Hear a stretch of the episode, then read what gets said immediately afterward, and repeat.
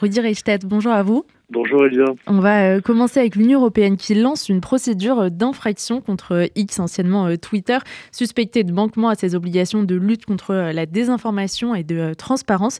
Est-ce que ça intervient à la suite de la prise d'ampleur de cette désinformation depuis le 7 octobre? Oui, mais pas seulement, ça c'est le contexte le plus direct. L'autre contexte, qui date d'il y a plus d'un an maintenant, c'est celui de la, la, prise de contrôle de la plateforme Twitter, devenue X, par euh, Elon Musk, euh, qui en a changé euh, l'économie profonde et, et, et, les règles en vigueur. Quelques exemples. D'abord, on a eu une sorte d'amnistie générale décrétée à l'endroit de tous les comptes qui avaient été déplatformés pour incitation à la haine ou pour désinformation, notamment des informations en matière de santé. tous ces comptes-là, par dizaines de milliers, sont revenus depuis qu'Elon Musk est devenu propriétaire de Twitter. Non seulement ils sont revenus, mais désormais ils peuvent acquérir une pastille certification bleue qui leur permet de bénéficier d'une prime de visibilité algorithmique et, d'une liberté d'expression plus grande que les autres, qui peuvent écrire beaucoup plus. Et dernier point, ils peuvent en plus monétiser leur activité sur la plateforme. C'est-à-dire que si ce, sont des comptes de désinformation qui envoient des, fake news très sensationnalistes, eh bien, ils peuvent convertir cela en monnaie euh, sonnante et trébuchante, c'est-à-dire en, en, en, vraiment en rémunération, et certains se rémunèrent très bien. Et donc ça change complètement toute la donne pour cette plateforme qui, aujourd'hui euh, est, est, devenue un vrai problème parce qu'elle a acquis dans nos démocraties euh, une place, une centralité toute particulière. Juste un point sur le contexte le plus immédiat, sur notamment celui de la guerre euh, Israël-Hamas depuis euh, depuis le 7 octobre. on sait, grâce à une étude de NewsGuard, que les trois quarts de la désinformation sur ce sujet-là provenaient de comptes certifiés, c'est-à-dire des comptes dont j'ai parlé juste avant. Derrière ces comptes, euh, il y a euh, des gens, il y a des, structures assez euh, importantes parfois. En partenariat avec la fondation Jean Jaurès Conspiracy Watch a publié une carte du web conspirationniste francophone. 126 sites et leurs interactions ont été analysées. Qu'est-ce qu'il en ressort? Alors ce qu'il en ressort, c'est que vous savez, on est parti des liens entrants et sortants euh, de ces sites les uns euh, euh, vis-à-vis des autres. et les, les, data analystes qui ont travaillé sur cette cartographie nous ont dit que le principal enseignement, c'était qu'on avait une structure finalement en patate, pour reprendre leurs mots, c'est-à-dire qui, qui, trahit une intrication très forte euh, de tous ces sites et blogs euh, complotistes les uns par rapport aux autres, et à, des fins, si vous voulez, de lisibilité et de, de, distinction intellectuelle, on a dû les classer par famille en essayant de déterminer la tonalité euh, dominante de chacun de ces sites pour pouvoir euh, savoir s'ils étaient plutôt à classer euh, dans les sites, par exemple, identitaires, euh, anti-islam, ou plutôt des sites antisémites, antisionistes, ou des sites anti-mondialistes, ou des sites qui sont plutôt sur les pseudosciences ou la naturopathie. Bon, mais en réalité, une fois qu'on a fait ces distinctions-là, on garde une, une, une, mouvance, un écosystème qui est très intégré. Voilà, c'est la, la principale euh, le principal euh, enseignement de ce travail de, cartographie. Donc vous l'avez dit, 126 sites auxquels sont associés euh, des notices d'informations très complètes qu'on retrouve en un clic sur Conspiracy Watch, qu'on remet à jour en permanence. Et puis, dernier point, on peut jouer avec cette carte interactive, notamment en, filtrant euh, tous ces sites par théorie du complot. Par exemple, on a identifié plusieurs dizaines de théories du complot qui étaient présentes sur ces sites. On peut euh, avoir une approche par théorie du complot. Donc c'est vraiment un moyen à la fois de mettre en valeur les, contenus qu'on produit tout, au long de l'année sur Conspiracy Watch, et puis aussi un, moyen de, montrer la toxicité euh, de, cet environnement, de cet écosystème. Est-ce que à partir de cette étude et également du, travail que vous menez au quotidien. Vous pouvez nous dire aujourd'hui d'où proviennent principalement pardon, les, fake news sur la guerre euh, entre Israël et le Hamas, en tout cas euh, ce qui en, apparaît en France. Alors, votre question, c'est combien de fake news? J'ai mal entendu. D'où elles proviennent, pardon d'où elles proviennent. Euh, d'abord, euh, un moment de guerre ou de conflit, c'est un moment très polarisé, que, ça, concerne euh, l'Ukraine et la Russie, ou Israël et, le Hamas, et même au-delà du Hamas, les soutiens à la Palestine, à la cause palestinienne, l'autorité palestinienne, etc.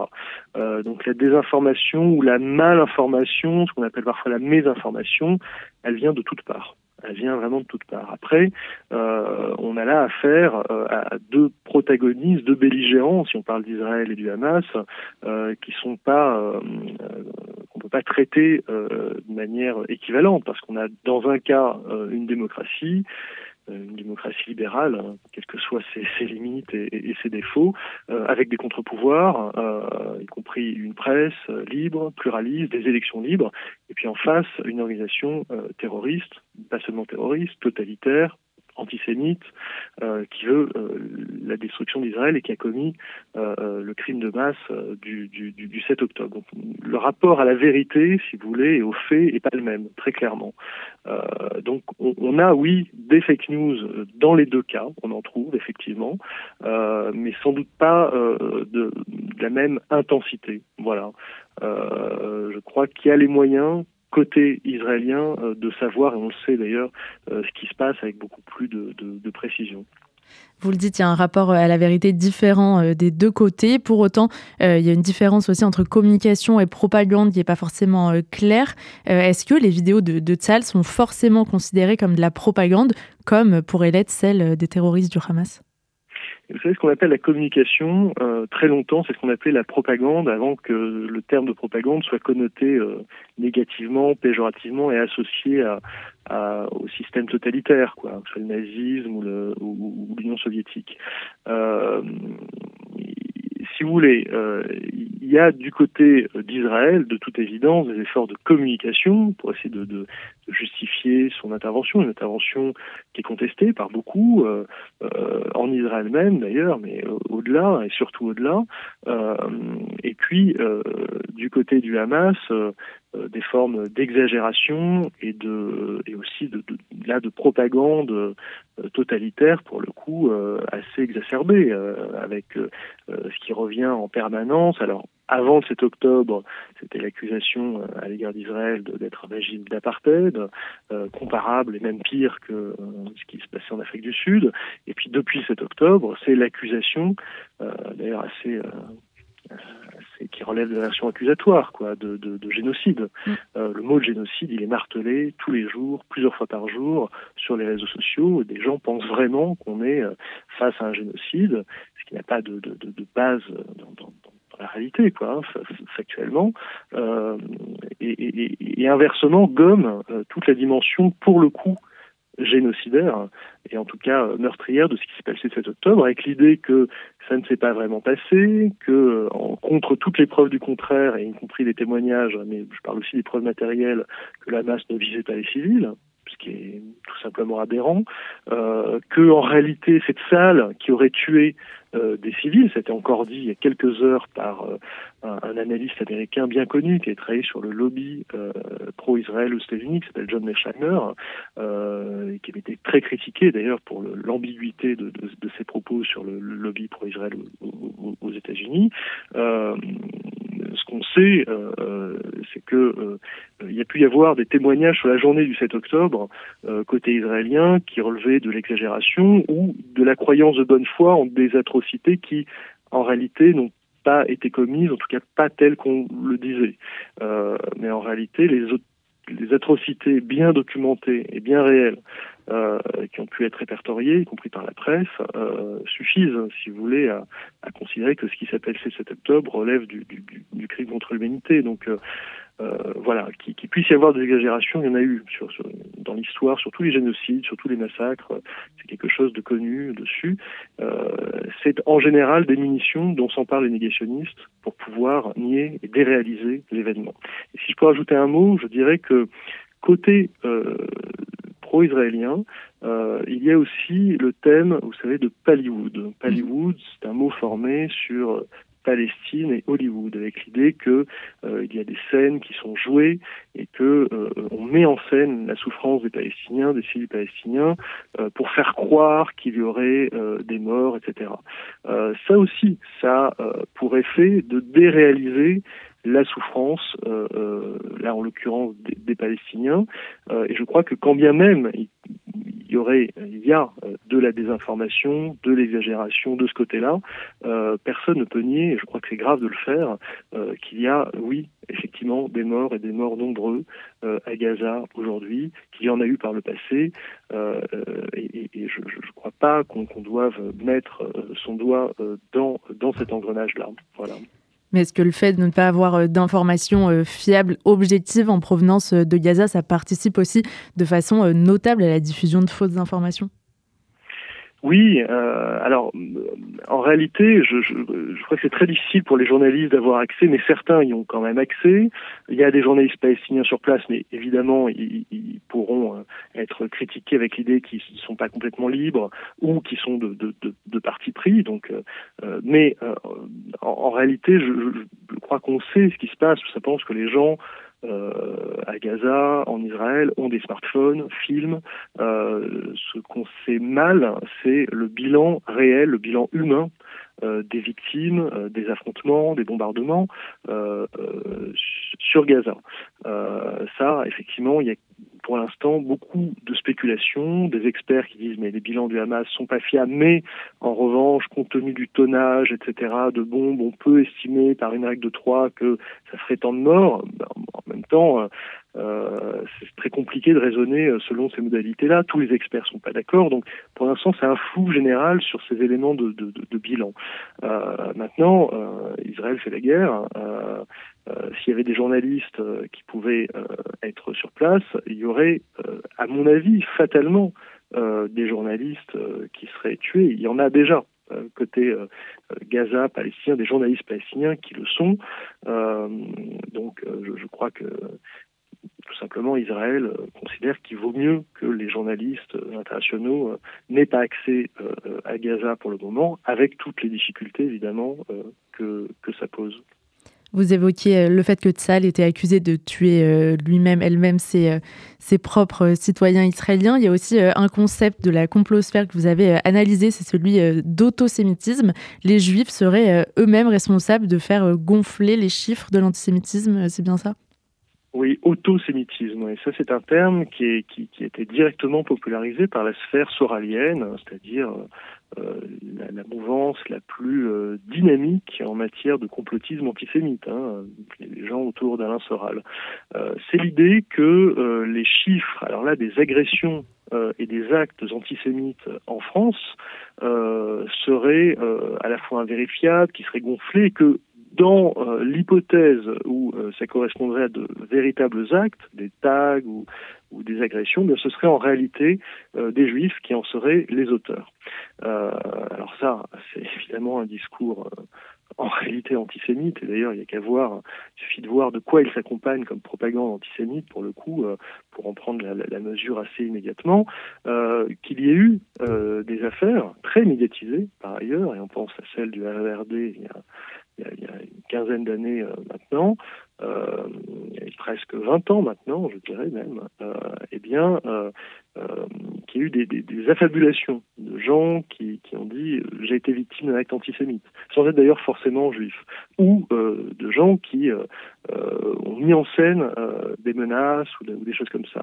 Oui, ça a existé en très petit nombre, c'est assez vraiment l'épaisseur du trait, euh, ça, ça n'est pas un argument pour déréaliser ce qui est en train de se passer. Parce que ce qui se passe, d'abord, euh, on en a des témoignages et des condamnations euh, quand même. Hein, euh, donc la justice a vérifié ces faits-là, les a établis, euh, et ensuite ça ne se passe pas qu'en France. C'est une vague internationale l'antisémitisme aujourd'hui. Ce sont la multiplication d'actes dans les autres pays européens, aux États-Unis singulièrement également. Donc venir contester la réalité euh, de ces passages à l'acte est non seulement euh, irresponsable, mais de fait, très souvent, ça s'inscrit euh, dans un discours antisémite. Vous évoquiez euh, Alain Soral, c'est le député euh, David Guiraud, député euh, LFI, qui dit s'être intéressé au conflit israélo-palestinien dans les années 90 via des vidéos de, Soral et Dieudonné. Il dit, comme beaucoup de jeunes, est-ce que ça atteste une forme de, continuité de ce discours antisémite Et est-ce que vous direz qu'aujourd'hui, il y a un véritable portage politique de ce discours? Non, alors c'est d'abord euh, assez sincère de, sa part de, le dire, et je crois que c'est vrai.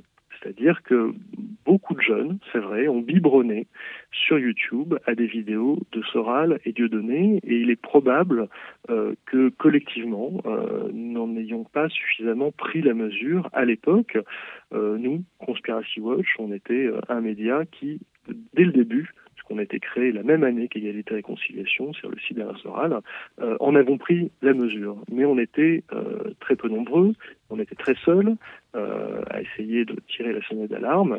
Et 15 ans plus tard, on voit ce qu'il en est. C'est-à-dire qu'effectivement, on a une, partie de la jeunesse de ce pays qui a été très directement influencée par cette propagande violemment antisémite. On parle d'Alain Soral, c'est-à-dire de quelqu'un qui se définit lui-même comme national-socialiste, euh, qui a été condamné pour antisémitisme à de nombreuses reprises, pour négationnisme également, euh, qui édite et qui vend euh, sur sa boutique en ligne Mein Kampf.